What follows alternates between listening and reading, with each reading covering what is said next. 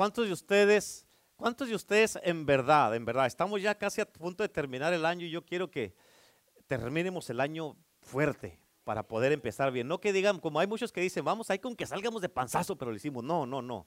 Porque si sales de panzazo, vas a entrar de panzazo con la panza raspada al 2022. Amén. vamos a salir fuerte el, 21 para entrar fuerte el 22. Amén. Y así es que ah, eh, yo le titulé este mensaje La muerte y te quiero advertir, te quiero advertir que Dios te va a hablar. Amén. Yo siempre le digo a Dios, Señor, no le hace que me regañes todos los días, pero háblame. Amén. Amén. ¿Por qué? Porque así de perdida Dios me está hablando. De otra manera, imagínate que ni me regañe ni me diga nada, pues entonces sí hay problemas, ¿verdad? Pero que me hable como sea y que la palabra caiga como sea. ¿Cuántos dicen amén? ¿Cuántos saben que la Biblia dice en, el libro de Juan, conocerás la verdad y la verdad? Conocerás la verdad y la verdad. Son otras palabras, venimos a la iglesia, queremos que se nos hable la verdad. ¿Sí? Y tú sabes que aquí, pues normalmente tenemos fama de que hablamos eso. No somos suavecitos y hablamos la, neta. Así es que pon una atención, por favor, y vamos a orar para que Dios te dé entendimiento de su palabra. Acuérdate que siempre te digo, yo necesito tus oídos y Dios necesita tu corazón, ¿ok? Vamos a orar, Padre, en el nombre de Jesús, te pido que abra los ojos, del, ojos y oídos espirituales de mis hermanos y hermanas en el nombre de Cristo Jesús. Danos entendimiento de tu palabra en este día y ayúdanos para entender y comprender tu palabra, a tomar tu palabra, Señor, y no, Señor, hallar tropiezo en tu palabra, Padre Celestial, porque sabemos que tu palabra es poderosa y que tú tienes algo poderoso y sobrenatural para nuestras vidas. Y en este día te damos gracias, Señor, y te bendecimos en este momento. Mi corazón está abierto y te pido, Padre Santo, en el nombre de Jesús, que no permitas que el diablo venga y le robe la semilla que va a caer en este día en los corazones de cada uno de mis hermanos y hermanas, en el nombre del Padre, el Hijo y el Espíritu Santo. Y todo el pueblo de Dios dice, Amén, gloria a Dios, amén. Así es que los cristianos que trajeron Biblia, por favor, ábrala en 2 de Corintios, capítulo 4. Amén. Amén. Ok. Te voy a estar diciendo diferentes cosas que voy a que tienes que apuntar, ¿ok? Así que lo primero que tienes que apuntar es apunta esto. Yo no estoy, yo no soy nuevo hasta que esté muerto. Yo no soy nuevo hasta que esté muerto.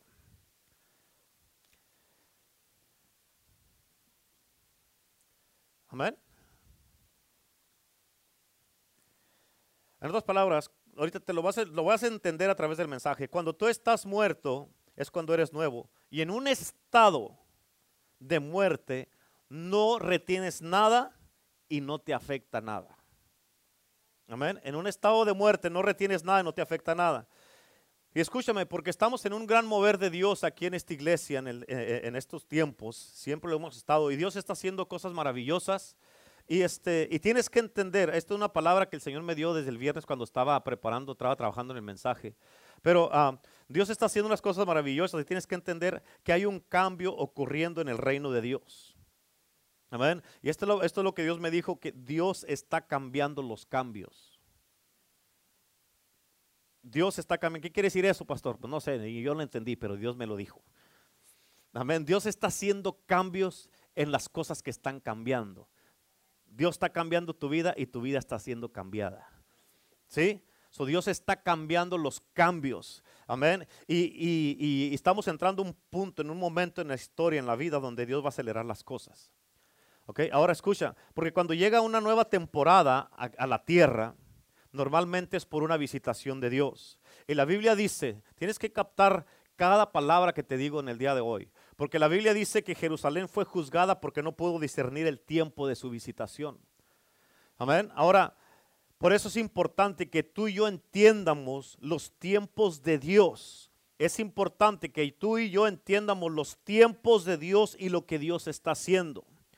Amén. Y escucha, porque a veces en las visitaciones con Dios, si tú no disiernes lo que Dios está haciendo, si tú no disiernes la oportunidad de Dios para tu vida, Amén. ¿Estás entendiendo cómo te lo estoy diciendo? En las visitaciones con Dios, si no disiernes una oportunidad o lo que Dios está haciendo, se te puede pasar el tiempo de tu visitación. Eso le pasó a Jerusalén. Vino, vino el Mesías que tanto habían estado esperando. Vino, murió, se fue, resucitó y se fue al cielo. Y ellos ni cuenta se dieron. Amén. Y Dios siempre se está moviendo. ¿Ok? ¿Por qué? Porque el ámbito espiritual nunca está estancado. ¿Cuántos dicen amén? El ámbito espiritual siempre está buscando la palabra. ¿Escuchaste lo que dije? El ámbito espiritual siempre está buscando la palabra. Y donde quiera que está la palabra, ahí va a reposar el Espíritu de Dios. ¿Por qué? Porque Dios es atraído a sí mismo. Amén donde está la palabra, donde está su presencia, donde está Dios, Dios es atraído a ese lugar, a esta misma atmósfera, a esa misma atmósfera. Dios es atraído a sí mismo. Dios no va a ser atraído donde no lo honran, donde no lo respetan, donde no lo obedecen, donde no se someten, donde no quieren hacer su voluntad. Amén, pero donde, donde, donde está su palabra, el Espíritu de Dios va a reposar ahí. ¿Por qué? Porque Dios es atraído a sí mismo. Amén. Así es que acuérdate de esto. No eres nuevo hasta que estás muerto. Y el proceso de morir de cada persona, de cada uno de nosotros, o los que estén mirando a través de las redes sociales, el proceso de morir de cada persona es diferente. Amén. Cada uno tenemos que morir al yo. Amén. Tenemos que morir cada uno de nosotros, pero cada uno dependiendo el, propósito, el llamado de Dios en tu vida es dependiendo el tipo de muerte que tú tienes que morir. Para algunos que están, digamos, batallando espiritualmente o que están batallando para crecer en Cristo, amén. Para ti, este, ah, la muerte que se te va a requerir es tal vez madurez. Para algunos va a ser compromiso. Para algunos va a ser, ya deja de, quejarte, ya sométete, ya comprométete con Cristo. Para cada uno es diferente.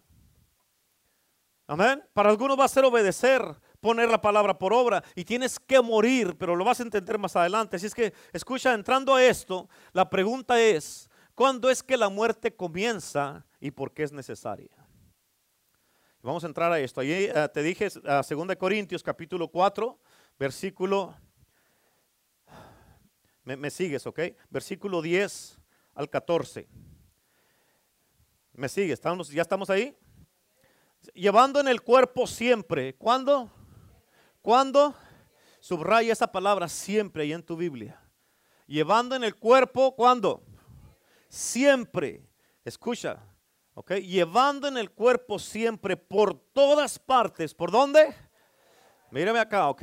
Llevando en el cuerpo siempre, por todas partes, o sea, en donde quiera que estás, donde quiera que vayas, estés en el trabajo, en la casa, en la cocina, estés eh, en la tienda, estés en la iglesia, donde quiera que estés, llevando en el cuerpo siempre por todas partes, ¿qué es lo que llevamos? La muerte de Jesús para que también la vida de Jesús se manifieste en nuestros cuerpos. En otras palabras, si no tenemos primero la muerte de Jesús en nosotros, la vida de Jesús no la podremos tener y no se va a manifestar en nosotros.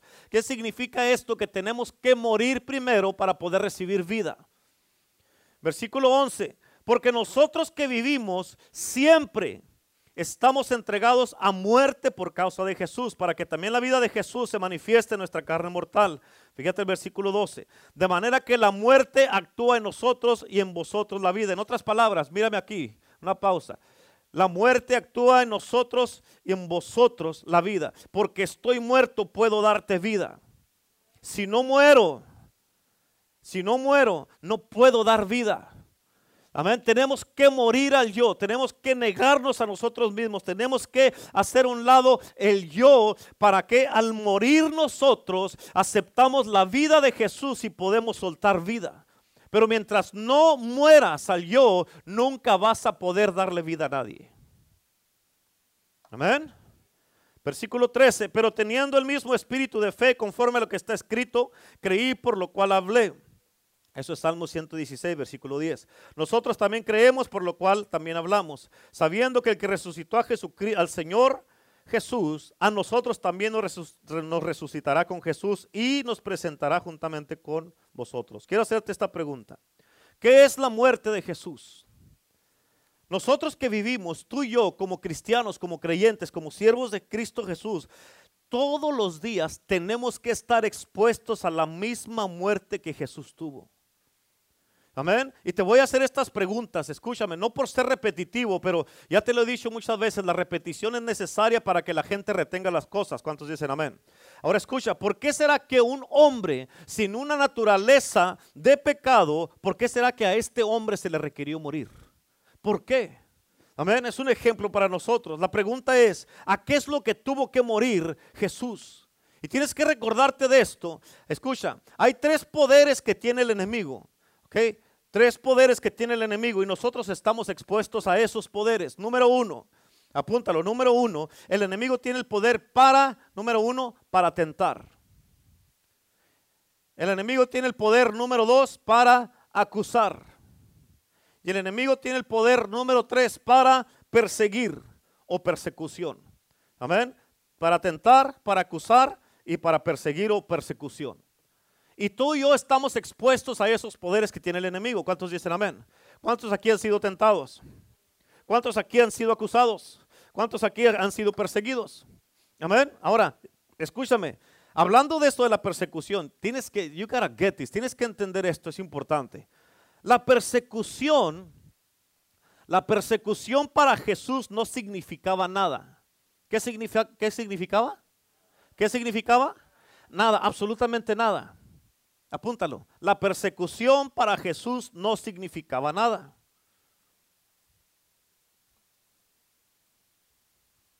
¿Por qué, pastor? La Biblia dice en Filipenses capítulo 2, la Biblia dice que Jesús se hizo a sí mismo de no tener nada de reputación. Amén. Nada de reputación. Jesús se hizo a sí mismo sin reputación, de no tener absolutamente nada de reputación. Apunta nada de reputación, apúntalo. ¿Ok? ¿Estamos bien? ¿Vamos bien, sí o no? Ok. So Jesús hizo a sí mismo de no tener nada de reputación. En otras palabras, ¿qué significa esto? En otras palabras, la persecución a él no le molestaba. Amén. El hecho de que él vino aquí a la tierra como hombre y no como Dios, eso significa que él, escúchame, mírame acá, eso significa que él ya había dejado en el cielo, amén, su reputación, ya la había dejado allá. Así es que cuando, así es que eso a él no le molestaba. ¿Por qué no le molestaba? Porque él sabía quién era. Puedes gritarme, puedes decirme, puedes hablarme, puedes juzgarme, puedes decir todas estas cosas. No, voy a, no va a cambiar lo que soy. Amén. Por eso juzga, critica, persígueme, háblame, haz lo que quieras decir. Amén. Pero no me vas a cambiar lo que soy. ¿Cuántos dicen amén? Así que cuando, ahora, hablándote a ti, cuando tú le das demasiada importancia a las persecuciones, es que no estás muerto y es porque te importa mucho tu reputación. Por eso te defiendes.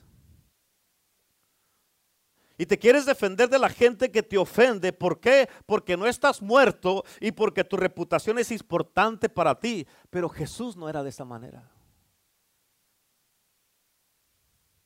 Ahora, las acusaciones también.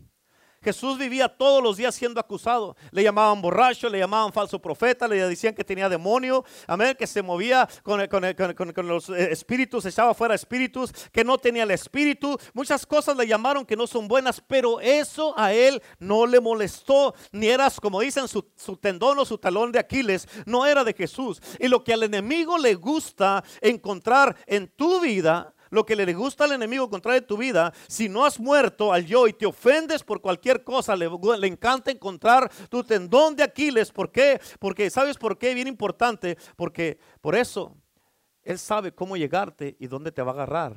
¿Para qué? Para que tropieces. Por eso es que la muerte de cada persona es diferente. Escucha, no importa quién seas o cuánto tiempo de cristiano tengas, este mensaje le aplica a todos. Nos aplica a todos. Pero hay algunas cosas, por eso hay algunas cosas que a ti te molestan que a otras personas no les molestan. ¿Sí o no? Por ejemplo, a mí, a mí me, una de las cosas que me molesta es mirar que la gente no tenga compromiso con Cristo. A ti no te molesta, a mí sí.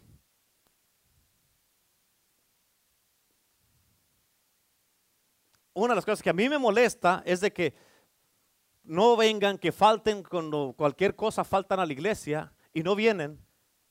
Y el pastor se la tiene que, se tiene que aguantar. Cuando vaya, que le dé gracias a Dios. Cuando no, pues no fui y se acabó. A ti no te molesta, a mí sí. Amén. Pero a todos se nos requiere que muéramos. Y la pregunta es esta, ¿Cuál es la muerte que murió Jesús? Escucha, porque Jesús vivió en este estado todos los días. ¿Cuál estado, pastor? En el estado sabiendo de que Él tenía que morir para ser efectivo. Amén. Y para poder hacer la voluntad de su Padre, Él tenía que morir diariamente.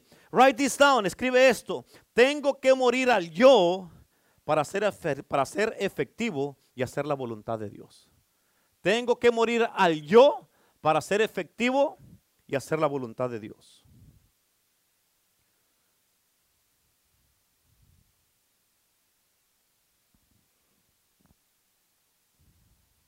¿Cuántos dicen amén?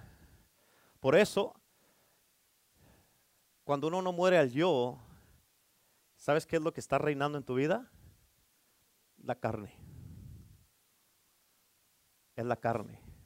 Por eso puedes abandonar así bien rápido, por eso puedes botar cosas bien rápido, por eso vienes cuando quieres, o, aún en tu casa, en todas las áreas de tu vida te afecta.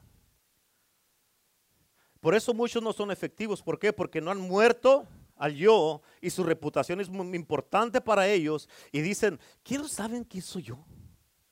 Maybe you don't know who you are. Tal vez tú no sabes quién eres tú. Amén.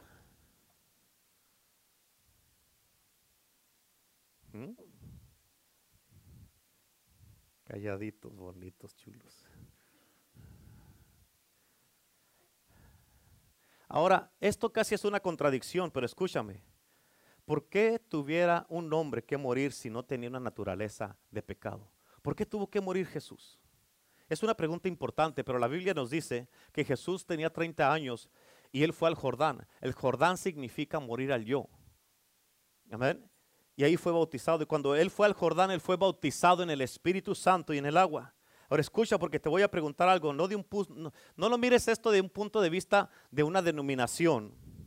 Porque esto debe de ser una revelación para ti. ¿Por qué? Porque todo lo que no es, cualquier cosa que no sea una revelación para ti, no te va a cambiar.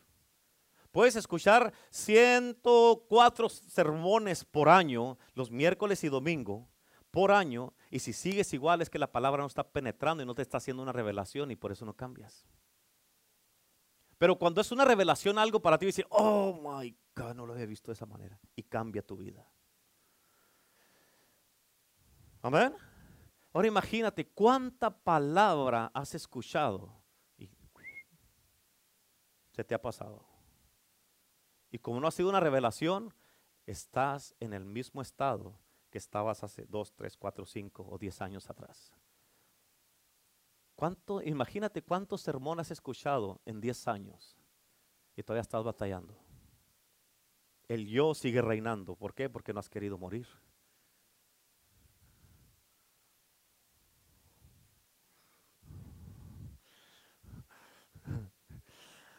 Por eso escucha esta pregunta. Escucha esta pregunta.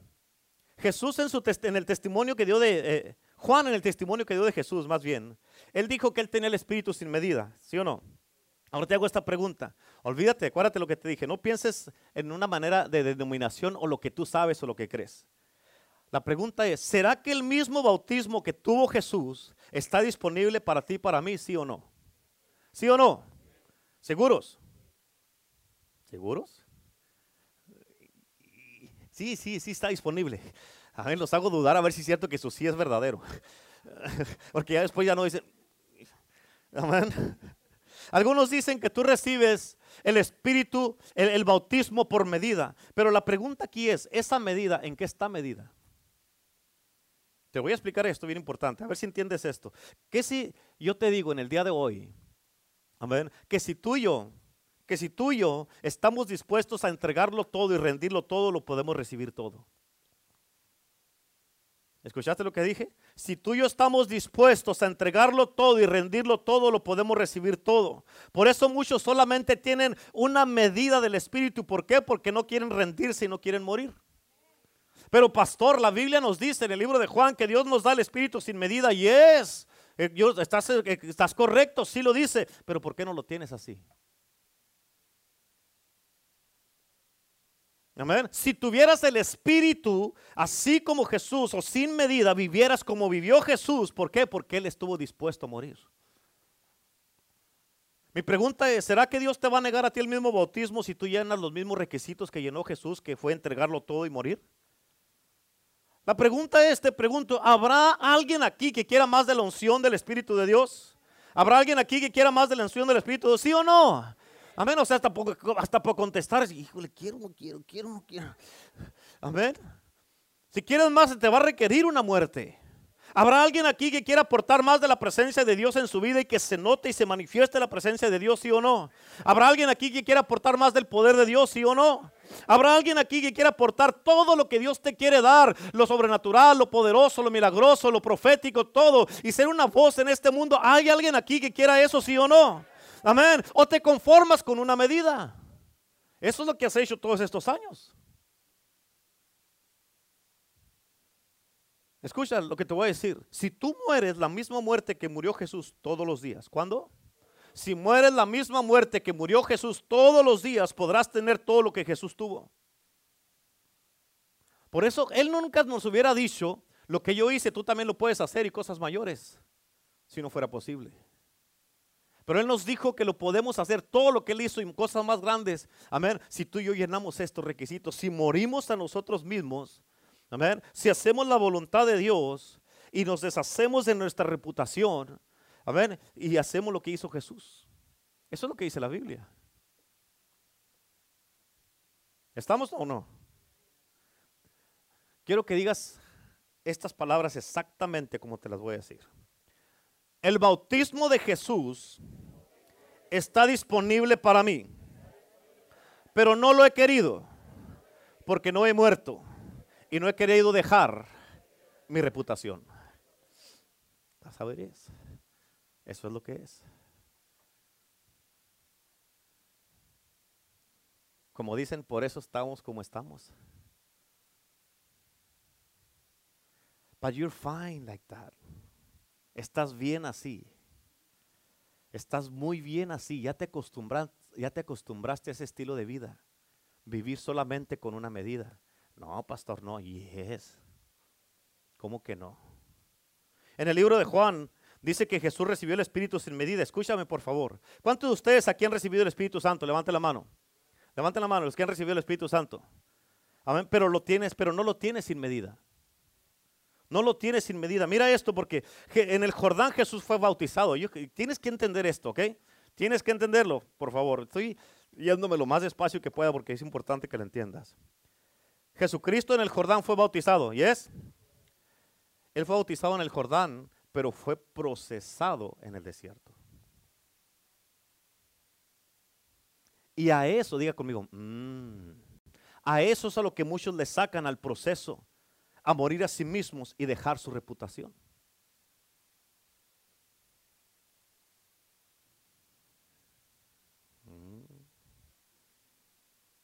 Por eso la pregunta aquí no es el poder.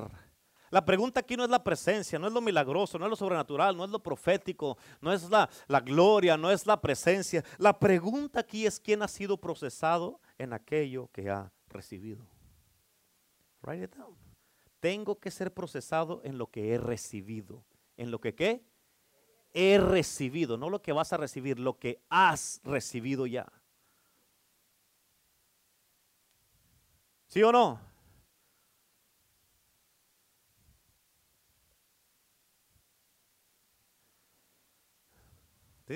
Como, están como en una escuela, ¿no? Apuntando, ¿va que sí? sí? Ahora, otra pregunta, escucha. Otra pregunta es, ¿te has convertido en lo que has recibido?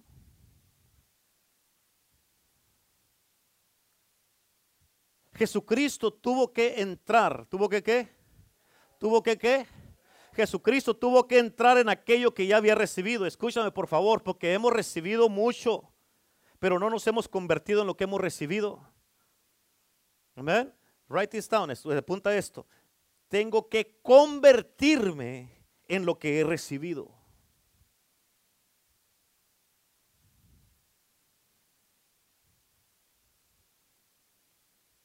¿Sí o no? ¿Estamos bien? Ahora,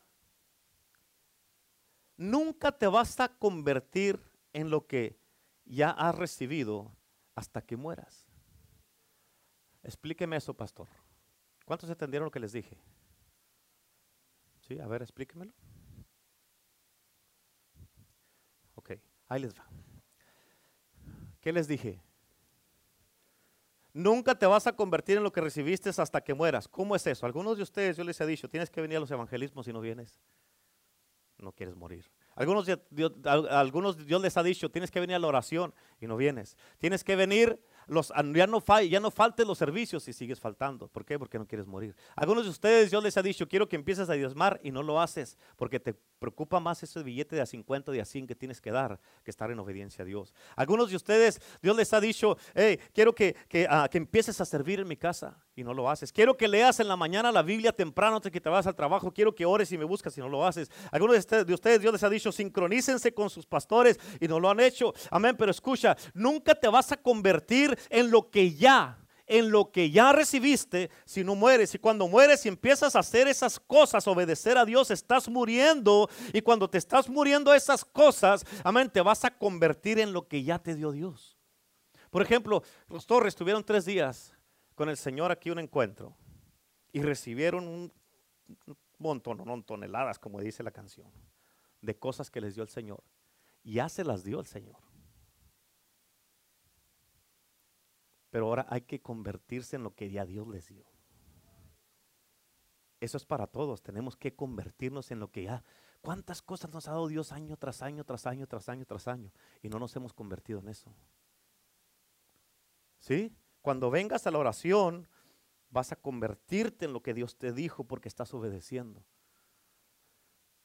Vas a mirar una liberación en tus finanzas cuando empieces a ser obediente a Dios al empezar a diezmar. Cuando te sincronices como Dios te dijo, vas a empezar a, convertirte en lo que Dios te dijo que, ya vas a hacer o que ya te, ya te dio. Amén. Cuando vengas a, a, los evangelismos, vas a empezar a mirar que Dios va a usar tu vida en una manera sobrenatural porque ya no se trata de ti, se trata de salvar a alguien más. Y con eso estás muriendo al yo. Y al morir al yo, amén, tú te vas a convertir en lo que ya te dio Dios a ti. ¿Sí o no? Amén. Ahora escucha, tienes que entender esto. ¿Sabes qué fue lo que hizo el enemigo cuando Jesucristo fue bautizado y cayó el Espíritu que fue bautizado Jesús? El enemigo vino y miró el proceso que empezó Jesús. Él lo miraba y decía, mm, el Espíritu sin medida. ¿Y qué hizo el enemigo? Lo tentó. Lo tentó. En otras palabras, ¿qué significa esto? Cuando tú recibes algo, tienes que entender y captar esto. Cuando recibes algo, serás tentado a ver si vas a poder cuidarlo, sostenerlo y mantenerlo. Y convertirte en lo que recibiste o vas a dejar que el enemigo te lo robe. ¿Están entendiendo? ¿Sí? Bueno, estoy bien, está despacio, bien para que lo entiendan, ¿sí o no? O le meto el cambio le ponemos el turbo y el... Ok, por eso lo tentó. ¿Y es? Escucha esto. La tentación corresponde al deseo. Write this down. La tentación corresponde al deseo. ¿Qué quiere decir eso, pastor? ¿Por qué? ¿Quieres saber por qué, sí o no? La tentación corresponde al deseo. ¿Por qué? Porque sin el deseo, la tentación no tiene poder. ¿Sí? Sin el deseo la tentación no tiene poder. Piensa lo que te acabo de decir. Just think about it. Piensa en eso. Ahora escúchame, porque la comida se le presentó a él. ¿Por qué? Porque tenía 40 días sin comer y se le presentó la comida y el enemigo le dijo, si eres el Hijo de Dios, manda que estas piedras se conviertan en pan. Amén. Ahora te hago esta pregunta y esta es una declaración de madurez que tú debes de aprender. La pregunta es, ¿crees tú que Jesús pudo haber convertido esas piedras en pan, sí o no? Yes, pero no lo hizo. ¿Por qué, pastor? Porque hay una diferencia en hacer un show y estar bajo autoridad. Jesucristo no vino a hacer ningún show aquí al mundo. Amén. Jesús cada día moría. ¿Cuándo? Pablo dijo, cada día muero también. Jesús cada día moría. Y mira esto, cuando tú entregas tu voluntad es algo gradual. Tienes que captar esto, déjame te lo digo esto de esta manera, tienes que entenderlo. La palabra imposible, ¿cuál palabra? La palabra imposible viene a partir de cuando tú no entregas o rindes tu voluntad. La palabra imposible viene a tu vida a partir de cuando tú no rindes o entregas tu voluntad. En otras palabras, si yo vengo y les digo, hey, vamos a evangelizar en el 2022 todo el Valle de Cochela, vamos a empezar de punta a punta. No, pastor, es demasiadísima gente, demasiadas casas, no vamos a poder, es imposible. Es imposible para ti porque tú no estás rendido y no has rendido tu voluntad. Y el yo está de por medio, estás mirando las cosas carnalmente. Amén. Mira que Dios tiene planes para tu vida, para tu familia, para tus hijos. No, pastor, usted no sabe, no, usted no vive con este hombre. Usted no vive con mis hijos, no sabe cómo se portan en la casa. Amén. Es imposible. ¿Por qué? Porque tú no te has rendido a Cristo. Porque no quieres rendir tu voluntad. Porque no has muerto al yo. Por eso cuando te rindes a Cristo en el cristianismo, es el único lugar que se te pide. Si quieres ser victorioso, te tienes que rendir. ¿Sí o no? Ahora, Jesucristo lo dijo de esta manera. Él dijo, yo no vine a hacer mi voluntad, sino a la voluntad de mi Padre. Escucha esto, Jesús no vino aquí a este mundo con autoridad. ¿Escucharon eso? Jesús no vino a este mundo con autoridad, Él vino bajo autoridad. Y tú no debes de vivir en autoridad, sino bajo autoridad para poder ejercerla correctamente. ¿Sí o no? Jesucristo nos dio el ejemplo. En otras palabras, Jesucristo nunca ejercitó una autoridad independiente a la voluntad del Padre. Él cada día se aseguraba que él estaba cumpliendo con la voluntad de su Padre. ¿Cuántos dicen amén? Y escucha eso. Es por eso que el mantenimiento es una cosa y ser progresivo es otra cosa. Y permanecer bajo autoridad significa que tú tienes que morir continuamente. ¿Ok? Ahora, ¿qué significa esto? Escúchame. Al momento que tú dejas de morir, Dios deja de medirlo. Ya ves que dice la palabra de Dios que Dios nos da el espíritu sin medida, pero la mayoría lo tenemos medido. Estamos vivimos con una nos conformamos con una medida. Amén. Pero el momento que tú dejas de morir al yo y someterte y rendir tu voluntad, rendir tus derechos, querer defender tu reputación, Dios deja de medirlo. ¿Por qué? Porque Dios no le va a dar su espíritu sin medida a una persona que no se quiere someter, que no quiere compromiso, que quiere estar en desobediencia, que, a ver, que, que nomás lo que le importa es el yo y que cuando las cosas no funcionen a tu manera va a decir, ay, nos vemos. ¿Tú crees que Dios te va a dar el espíritu sin medida así? No. ¿Tú crees que Dios puede contar contigo para darte su espíritu sin medida? Que estén como estén las cosas, eh, me guste o no me guste, o me incomode a tal grado, no me muevo de aquí, Señor. Es tu voluntad, Señor. Aquí voy a estar. ¿Sí? So, al momento que dejas de morir, Dios deja de medirlo. Y escucha esto, tienes que entender esto, esta parte está súper poderosa. Cuando Dios deja de medirlo, esto, esto es con lo que tú te vas a encontrar, que vas a regresar inmediatamente. Escucha lo que dije. Vas a regresar inmediatamente al punto donde empezaste. Ahora, escucha, porque te voy a explicar eso que te acabo de decir. En lo sobrenatural, todo se acelera. En lo natural, todo se desacelera. Esto significa que cuando Dios deja de medirlo, o tú ya no ya paras de morir, significa que regresas al lugar donde empezaste, o sea, a ser natural otra vez. ¿Sí? Y te va a tomar mucho tiempo para llegar a donde estás. Digamos que aquí empezaste tu cristianismo. Y empezaste y todos los años que tienes de cristiano, aquí vas. Te falta camino por recorrer. ¿Me explico? Al momento que tú dejas de morir a ti mismo, al yo, para querer hacer la voluntad de Dios y que quieres seguir guardando tu reputación y todo eso y defenderte de todo mundo, en ese momento, cuando dejas de ser sobrenatural, regresas inmediatamente. En un minuto puedes regresar al punto donde empezaste. ¿Por qué? Porque ya dejaste de morir y ya no avanzas. Ahora, en otras palabras, tienes que captar esto. Ah, regresas. El problema es que cuando alguien regresa para atrás, es que ya sabe la palabra, sabe lo que dice la Biblia, ya sabe, ha mirado el movimiento de Dios. Y como ya sabe, pero está en el mismo punto donde empezó, se convierten en fariseos, en, escribas, en religiosos. Por eso, por dejar de ser sobrenatural en un minuto, puedes regresar a ser lo que eras antes como si jamás hubieses llegado al punto de donde estás ahorita. Y te va a tomar demasiada energía para volver a comenzar otra vez. Ahora, escucha esto, ¿por qué? Por eso mucha gente cuando se, se resbalan, que se desvían, se alejan de Dios, se alejan de la iglesia, se alejan de donde Dios los quiere, cuando se alejan, por eso batallan tanto para volver a agarrar vuelo. ¿Por qué? Porque, ¿sabes por qué? Porque eh, están, eh, eh, el yo está reinando, la carne está reinando y no pueden agarrar vuelo y viven frustrados, viven enojados, viven amargados, amén. Y todo ya lo toman de que no lo está diciendo por mí, o eso, o me la estaba tirando a mí. No. Sino que ya en este estado, en el yo, en lugar de estar en él, muerto en él, en el yo, todo es ofensivo para ti. ¿Sí me estoy explicando o no? Y por eso para que vuelvas a agarrar vuelo, hay mucha gente que es solamente un milagro les puede ayudar para volver a agarrar vuelo y llegar a, donde lo que ya eran antes o el potencial que tenían o, llegar a hacer las cosas que Dios, que tú, ya, que tú ya experimentaste y que Dios empezó a hacer a través de tu vida. Pero porque tú dejaste que el yo empezara a reinar y dejaste de morir y querer someterte a su voluntad, regresaste para atrás.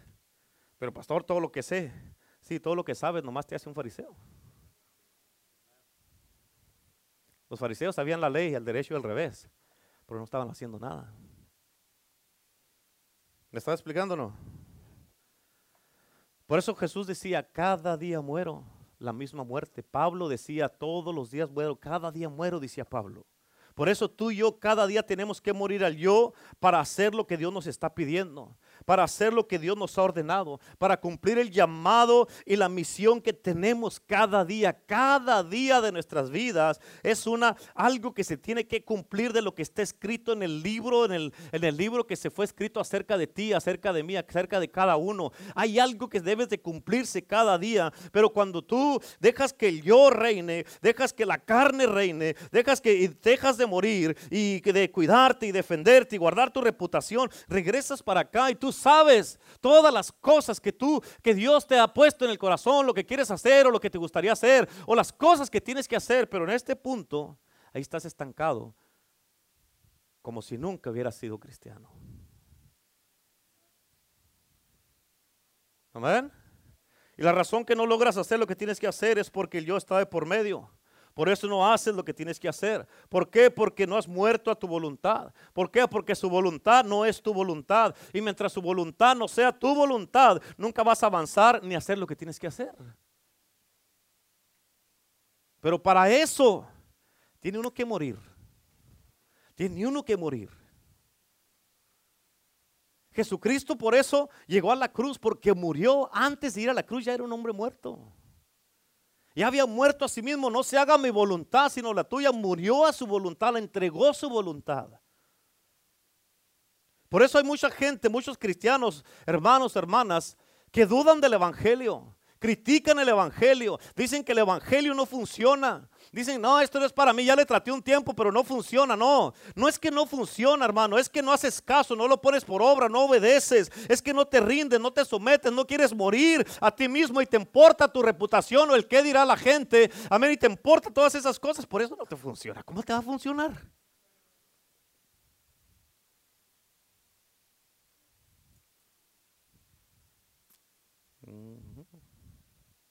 Se miran como niños regañados.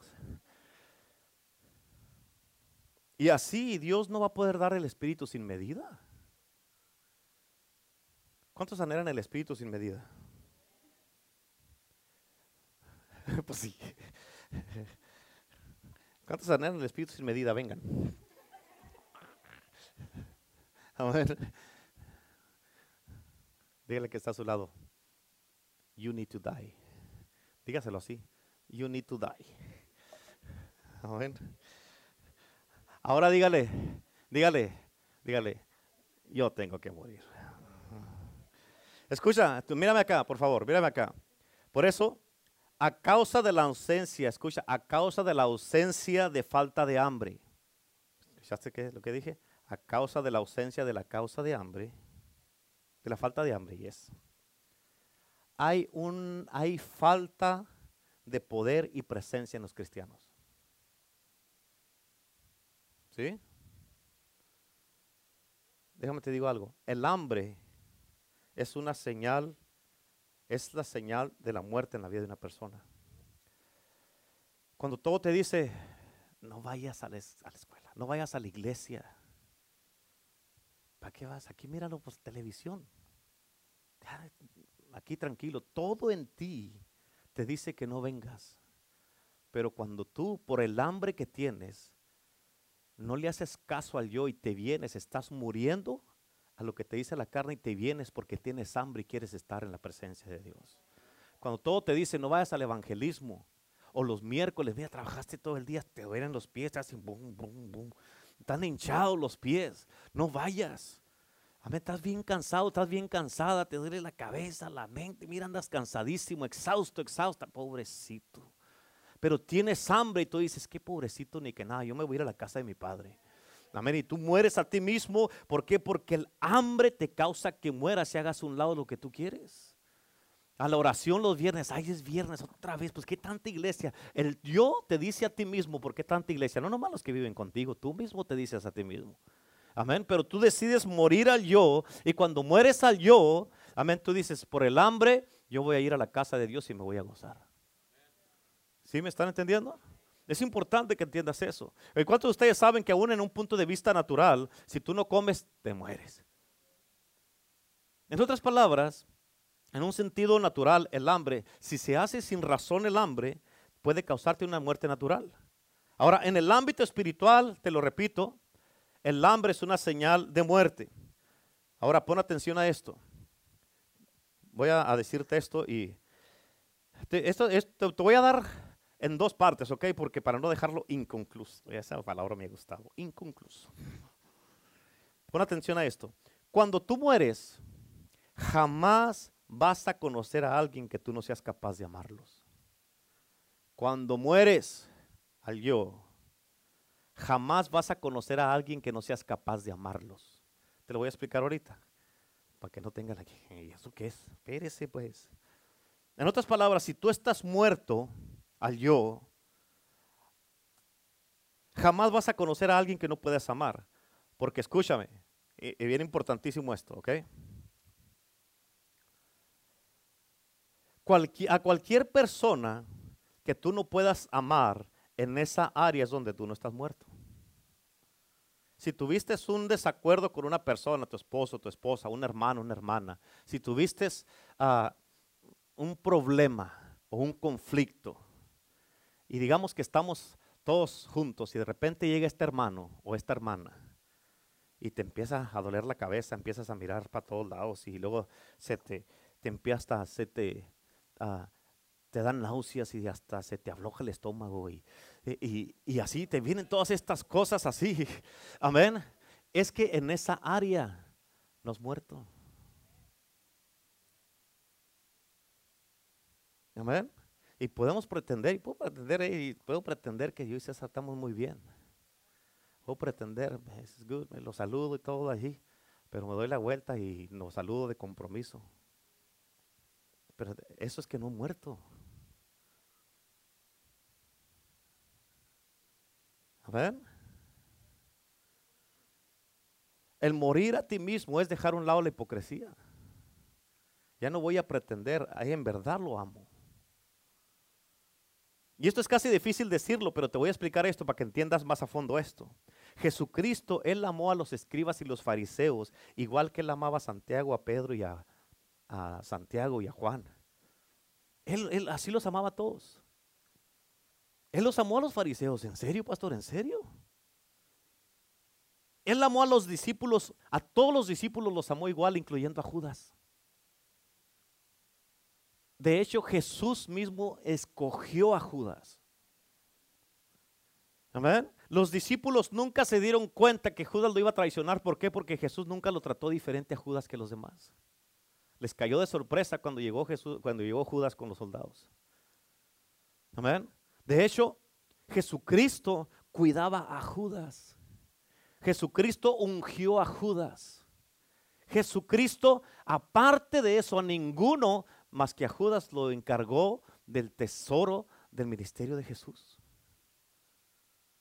Imagínate el ministerio más próspero en el mundo y Judas era el tesorero. Amén. Jesucristo, escucha, amaba a Judas y él protegió a Judas para que los demás no se dieran cuenta lo que iba a hacer. El mismo, la importancia del propósito, cada propósito es importante y poderoso en,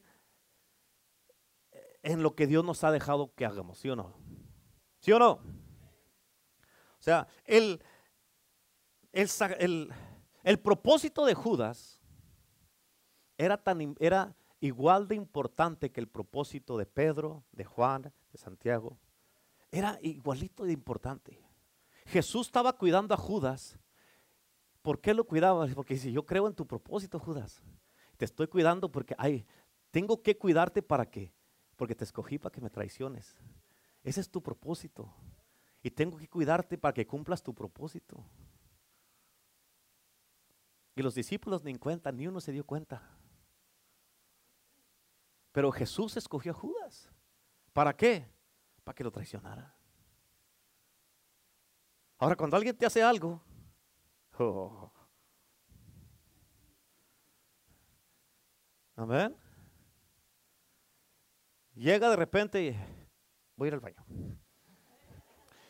Pero el propósito es que no quieres enfrentar, no quieres saludar, no quieres hacer nada. ¿Sí o no? ¿Y qué es lo que hace la gente? A este le hablan por este lado y luego por este otro lado y por este otro lado. Y se vuelven un montón de chismes por todos lados. Amén. ¿A poco no es cierto? Hablan de la gente. Digan a menos que hablan de la gente. Digan a menos mentirosos ahora. Sí, no, yo no hablo de la gente. Yo no hablo de la gente, pastor, yo nomás digo la verdad. ¿Y quién te dijo que la tienes que decir? ¿Amén? Digamos que mi camisa está fea. A ti se te hace fea. Eso no quiere decir que le tienes que decir, qué fea camisa está el pastor, ¿verdad? ¿Qué le importa? ¿Sí o no? Porque él anda divulgando. Si a mí me gusta, si no son sus gustos, pues quédese con los suyos y yo con los míos y se acabó el problema. Pero no tiene que decir porque sea cierto, quiere decir que lo tiene que decir. ¿Sí o no? Oh, pero tú habla, cuando hablas, ¿qué es lo que haces? No, no, yo nomás estamos aquí, nomás comentando, porque pues esto es cierto. ¿Y quién te dice que lo tienes que decir? Y normalmente lo que comentan, las pláticas que comentan son puras cosas malas. Ya me está dando coraje. Pero no, no, no. Yo también su propósito es importante. Si es que los amo, los amo, los amo, los amo, los amo. ¿Cuántos dicen amén? Amén. En otras palabras, Jesús jamás conoció a alguien que no pudo amar. Y porque nunca conoció a nadie que no pudo amar, Jesús tuvo acceso a la compasión, a la presencia y al poder. Mm. Todos quieren compasión, presencia y poder, pero no pueden, no pueden amar a su prójimo. La compasión es algo interesante, lo que tú haces y con quién lo haces. Escucha, la compasión es la respuesta a la enfermedad. La compasión es la respuesta al dolor. La compasión es la respuesta al que está perdido. La compasión es la respuesta al que tiene necesidad. La compasión es la respuesta a cada relación, sin importar cuál sea. Y Jesús fue movido con compasión. Y escucha, la falta de compasión, la falta de compasión es porque el corazón está endurecido.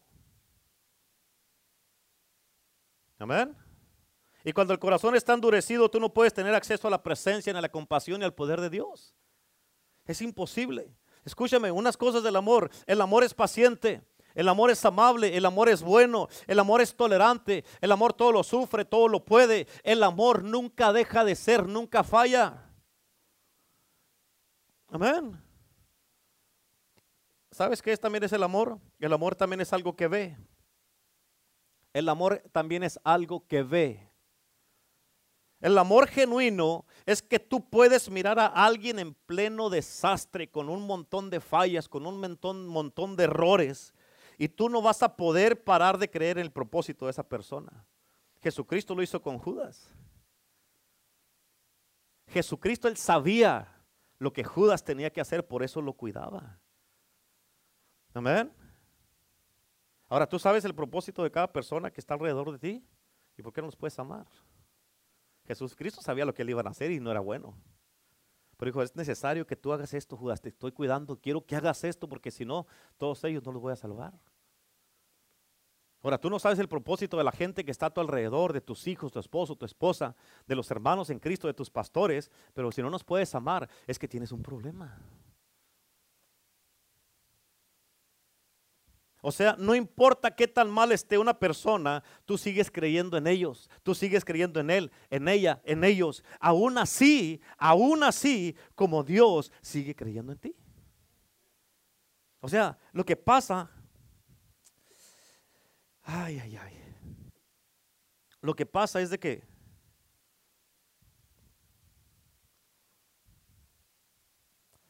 queremos que Dios siga creyendo en nosotros pero nosotros, no queremos creer en la gente. No quieres creer en tu esposo, tu esposa, tus hermanos, tus hermanas, los discípulos. No quieres creer. Nos damos por vencidos así. ¿A poco no es cierto? Pero el problema es porque no quieres morir al yo.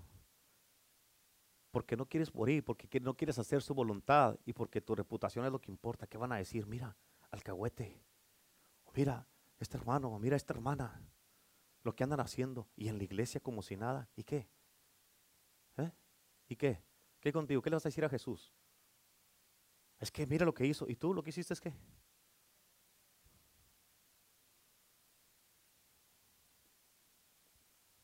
Amén. Yo me voy a quitar el cinto, pero me calmé. El amor no te, no te toma el hecho que tú hayas muerto. ¿Por qué? Porque en la, en la mente de Dios tú eres su hijo en la mente de Dios, tú eres su hijo. Amén. ¿Cuántos están contentos y les da gusto que somos hijos de Dios? Y que somos siervos de Dios. Escucha, porque esto es contrario a lo que hace la gente, lo que hacen los humanos. Esto es completamente contrario, porque en ningún momento Dios te va a mirar a ti y te va a decir, ya no hay nada que se pueda hacer contigo. No importa lo que has hecho. Dios no te va a mirar y te va a decir, ya no se puede hacer nada contigo. Olvídate, no, hombre, no. La gente está por vencidos con nosotros. La gente ya no quiere trabajar con nosotros. La gente nos quiere más, lo más lejos que estemos de ellos es mejor. Amén. Oh, no, es que mire lo que hizo, mire lo que hizo, mire lo que hizo, mire lo que hizo. Oh, eh, ¿dónde está? ¿Qué liderazgo? ¿Qué tipo de iglesia es esa? Una iglesia de puros imperfectos y pecadores. Si tú eres tan santo, pues, entonces estás en el lugar equivocado. Amén. So, la gente se da por vencido con nosotros, ya no quieren trabajar con nosotros, nos sacan la vuelta, ya nos hacen un lado. Pero Dios no hace eso. ¿Por qué? Porque si Dios hiciera eso, la cruz estuviera limitada. Amén. ¿Sabes qué significa esto? Que Dios te mira a ti, me mira a mí de la intención original. Y tú y yo seguimos siendo su imagen y su semejanza. Seguimos siendo, hermanos, hijos de Dios. Ahora, eso, porque somos hijos de Dios, no nos da permiso de que sigamos haciendo lo malo y que sigamos pecando y que sigamos hablando de la gente, que sigamos criticando y que sigamos haciendo lo que no debemos hacer. No. Pero la gente te mira a ti, la gente me mira a mí y mira lo que has pasado, mira lo que hiciste, mira el desastre, mira los errores, las fallas, miran todas las cosas que, todas las veces que has tropezado y lo tienen apuntado, todo, todo, todo, todo, todo, todo todo en tu contra. Tienen el acta que Cristo, que, Cristo anuló en contra de ti y de mí, la clavó en la cruz, ahora ellos la tienen en la mano. Amén. Ellos son los que tienen el acta y te miran a ti, miran tu pasado, lo que hiciste, el desastre, los errores, pero también Dios te mira a ti y Dios me mira a mí. Amén. Y Él mira su imagen y mira su semejanza y aquel, aquel, aquel que comenzó la buena obra en ti será fiel hasta completarle, aún como te miras o te mire la gente. Él será fiel para hacerlo. Él lo va a hacer. ¿Por qué? Porque el amor nunca falla. El amor nunca deja de ser. Y en la mente de Dios tú sigues siendo, como dice la Biblia, un rey y un sacerdote. En la mente de Dios. Es más, escucha, escucha. El diablo te mira y mira tu situación, tus fallas, tus errores, las veces que has tropezado y todo eso. Y aún así, el diablo no puede cambiar la mente en cómo te mira Dios a ti. Eso a mí me encanta. Amén. ¿Por qué no cambia el diablo la mente de Dios? ¿Por qué? ¿Por qué no le cambian cómo me mira a mí o cómo te mira a ti? Porque el amor de Dios nunca falla. Eso es algo poderoso. A ver, el amor de Dios nunca falla. Mira, todo lo que hiciste. Qué libre, César. ¿Qué onda contigo? Vea todo lo que has hecho.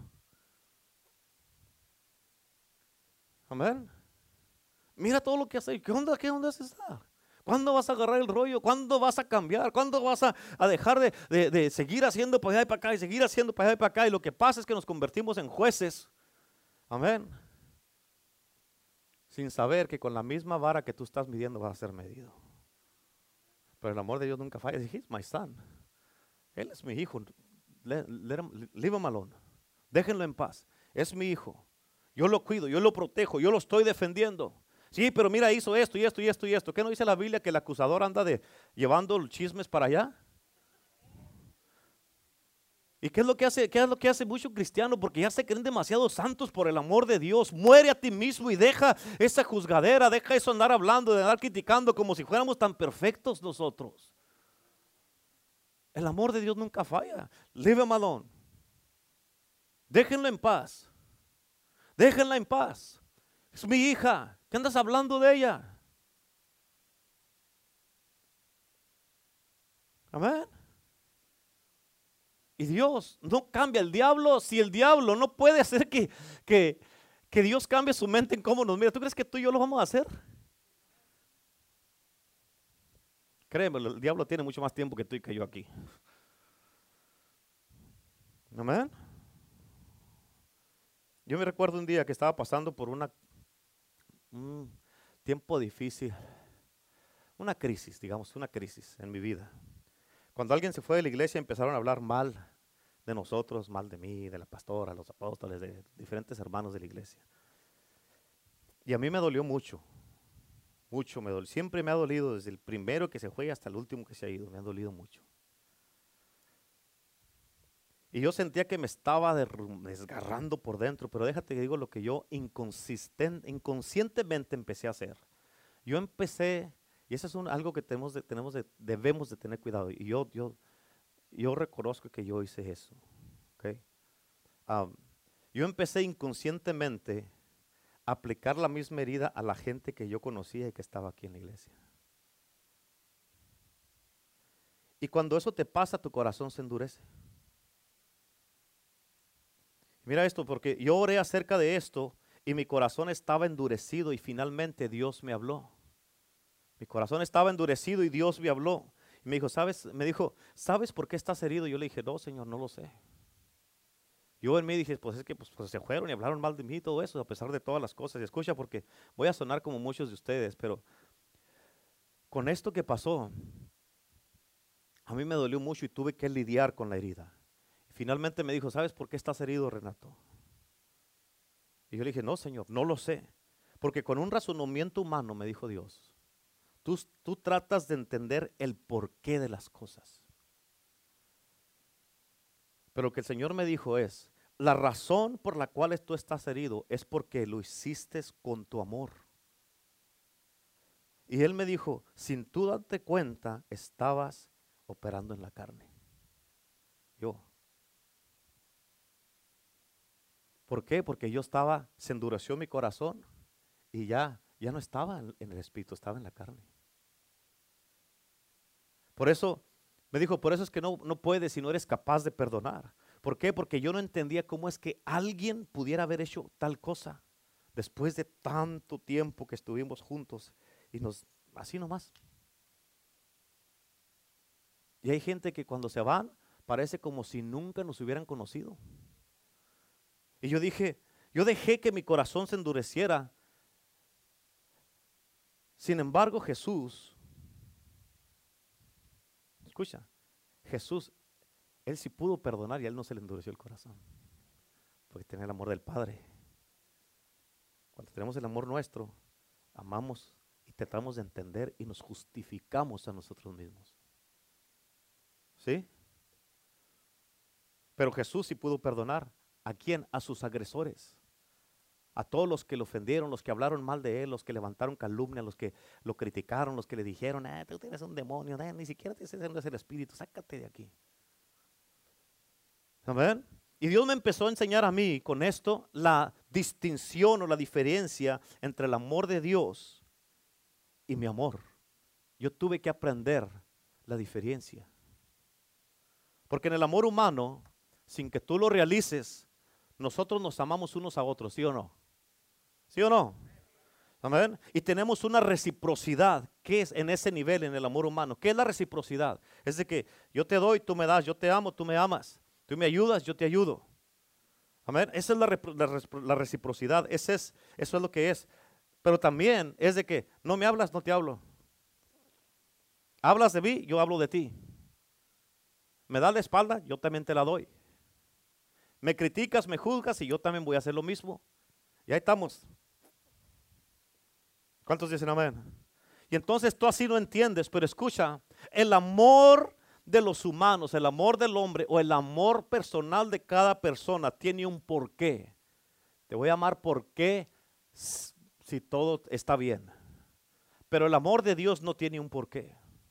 El amor de Dios no tiene un porqué. Y Dios me dijo, puedes pasarte toda la vida, Renato, si quieres herido, o puedes estar quebrantado. Y en ese quebrantamiento yo te puedo hacer una persona nueva. Te puedo hacer nuevo. A ver, y escúchame claramente, porque viviendo en ese lugar de la muerte al yo, de la muerte a nuestra voluntad, a nuestra reputación, la muerte siempre te va a llevar a dar un acceso a la presencia de Dios y al poder de Dios. Y tú vas a poder tener un acceso y guardarte a ti mismo. En otras palabras, en lugar de tú defenderte, Dios te defiende.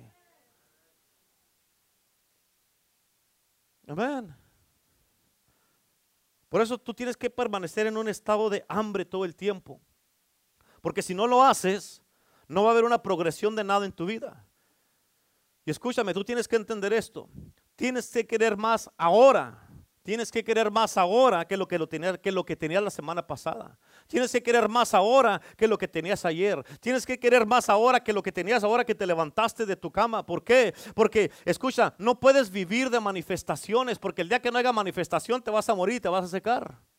Tienes que vivir de revelaciones y conexión con Dios, intimidad con Dios y relación con Dios. De eso debes de vivir. Haya o no haya ah, manifestaciones. ¿Cuántos dicen amén? Y cuando tú, escucha, cuando tú no quieres más, cuando ya no quieres más, tú vas a llegar a tu cima, vas a llegar a lo más alto que tú puedas subir y ya no vas a subir más, ya no vas a recibir más, ya no vas a crecer más y ya no vas a avanzar más. Cuando dice hasta aquí, pastor, ya hasta aquí. Ya nomás debes aquí, esto es todo lo que yo voy a hacer y ya no me pida que haga más, no me pida que haga esto, que aquí, que allá. Y Dios te quiere estirar, pero tú dices nomás esto. Dios dice, ya, hasta ahí, ya, no puedes subir más de eso. Ahí vas a estar estancado toda tu vida. ¿Dónde está que dice la Biblia que vamos de gloria en gloria? Amén. Si tú sabes que hay más de Dios, entonces tienes que empujar para tocar más a Dios y agarrar más de Dios y crecer más en Dios. Amén. Yo hoy día voy a terminar esta primera parte, como te dije. Y vamos a orar en el día de hoy porque para que Dios te dé, nos dé a cada uno el querer como el hacer por su buena voluntad. Amén. Para que tengas esta hambre que te va a ayudar a empujar en este día, a empujar para que puedas tocar a Dios como nunca antes lo has podido tocar. Para que te agarres del borde del manto de Jesús, para que tu vida sea tocada, sea transformada, sea liberada y sea sanada. Dios te trajo con un propósito en el día de hoy. Y también para que se quiebre todo eso que has vivido y que no has podido superar, superar toda tu vida. Todo eso que parece que te tiene estancado y no lo puedes pasar y quieres y no puedes y quieres y no puedes y quieres y no puedes. Pero hoy día es un día donde se van a quebrar todas esas cosas. Pero empezando con morir al yo. Porque hoy día Dios tiene una liberación para ti en este lugar. Amén. Si tú vienes decidido para que Dios haga algo contigo en tu vida en el día de hoy. Si tú estás decidido, este es el día que tú tienes que morir a ti mismo. Tienes que dejar tu reputación como la dejó Jesús. Él la dejó en el cielo cuando vino para acá. Olvídate de lo que pasaste. Olvídate de lo que hablaron mal de ti. Si alguien habló en contra de ti, si te criticó, te juzgó, te puso en mal con la gente, si alguien eh, te traen chismes, si alguien están hablando y criticando y todo eso, escucha, gloria a Dios. Gloria a Dios por eso. Amén. ¿Por qué, pastor? Porque estás viviendo y experimentando lo mismo que experimentó Jesús y eso, es algo bueno. Eso quiere decir que vas en el camino correcto. Si quieres vivir una vida donde toda la gente nada más te amen y no te critiquen y no te juzguen, estás en la carrera equivocada. ¿Por qué? Porque estás... ¿Qué le dijo Jesús cuando le dijo a Ananías que fuera con Pablo para que, para que lo para que empezara a predicar, que los había escogido para los gentiles y para enseñarle cuánto tenía que sufrir por su nombre. Entonces, ¿para qué se quejan? Amén. ¿Para qué se quejan? No, pues que yo quiero, pero no quiero sufrir. Entonces, no vas a poder servir. Amén.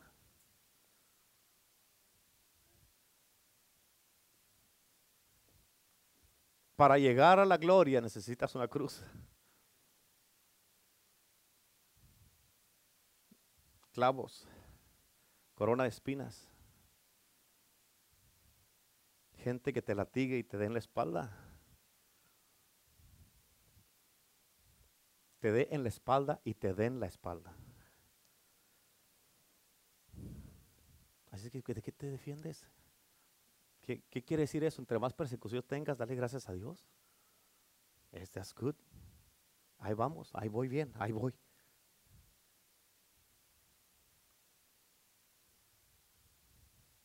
Por eso Pablo dijo, ya no vivo yo, más Cristo vive en mí.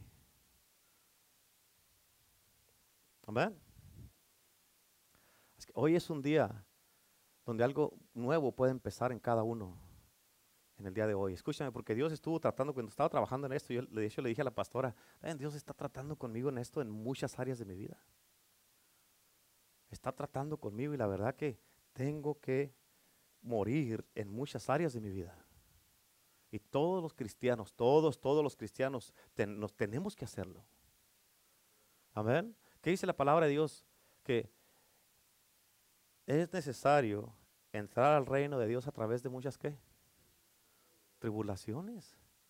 Y si no más quieres el reino de Dios sin tribulación, entonces no vas a entrar.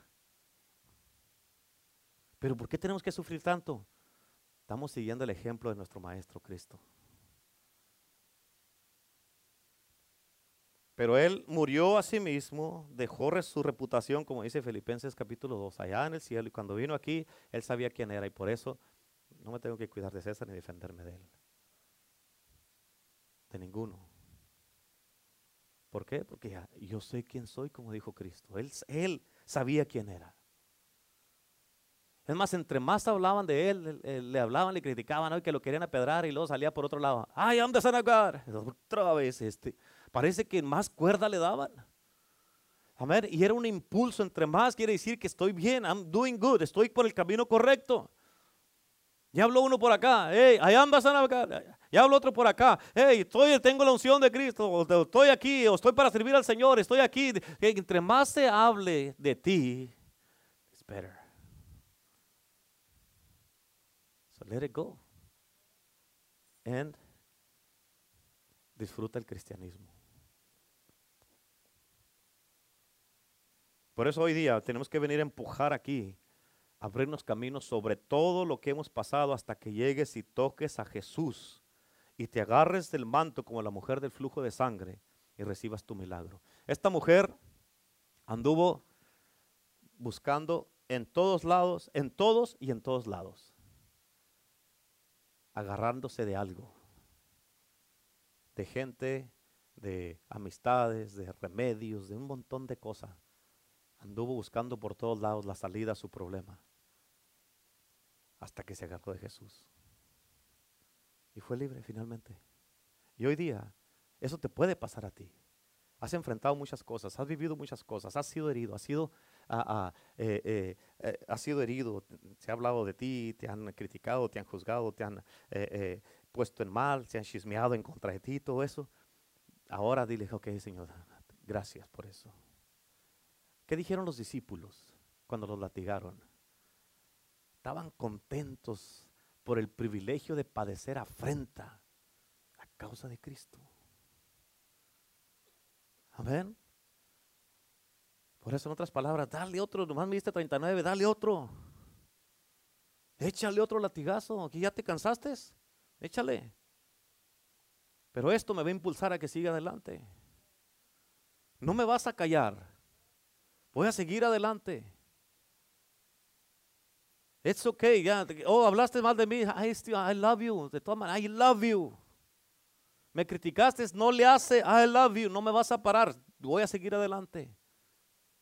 I know who I am. Yo sé quién soy. Amén. Es que en el día de hoy Jesús está en este lugar y hay muchísimas cosas que has vivido, enfrentado y todo eso. Pero dile, que, tenemos que venir primero con el Señor y decirle, Señor, perdóname porque yo no he muerto al yo. No he muerto al yo. Por eso no he podido tener el Espíritu sin medida en mí. Y yo quiero el Espíritu sin medida. Ay, yo te quiero en mi vida así sin medida para que se mire en mi vida que ese, ese fruto. Quiero el Espíritu sin medida. Quiero vivir de esta manera, Señor. Muere al yo. Haz lo que Cristo hizo antes de venir aquí. Dejó su reputación allá. Y dile que se haga tu voluntad y no la mía, Señor. Ahora la pregunta es, ¿sabes cuál es su voluntad?